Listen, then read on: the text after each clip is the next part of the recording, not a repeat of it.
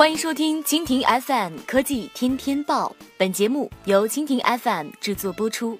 收听更多内容，请收藏订阅本节目或关注蜻蜓 FM 科技频道。苹果播报：苹果庆祝 iPhone 十周年，库克说最好的尚未到来。十年前，乔布斯向世界介绍了第一部 iPhone。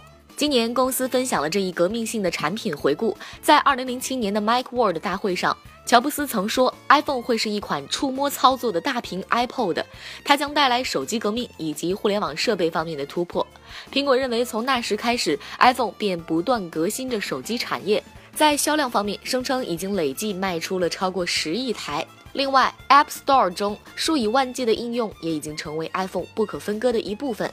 苹果公司 CEO 库克认为，iPhone 重新定义了用户的生活、工作、交流、娱乐。不过，在他看来，最好的 iPhone 尚未到来。负责市场的菲尔·席勒则认为，iPhone 为其他智能手机奠定了黄金标准。第一代 iPhone 于二零零七年的一月二十九号发布，所以说二零一七年十周年被认为是 iPhone 的大年。根据此前传闻，苹果公司有可能会推出十周年纪念版，不知道这会不会就是库克口中最好的 iPhone？好，以上就是今天的科技天天报。收听更多内容，请关注蜻蜓 FM 科技频道。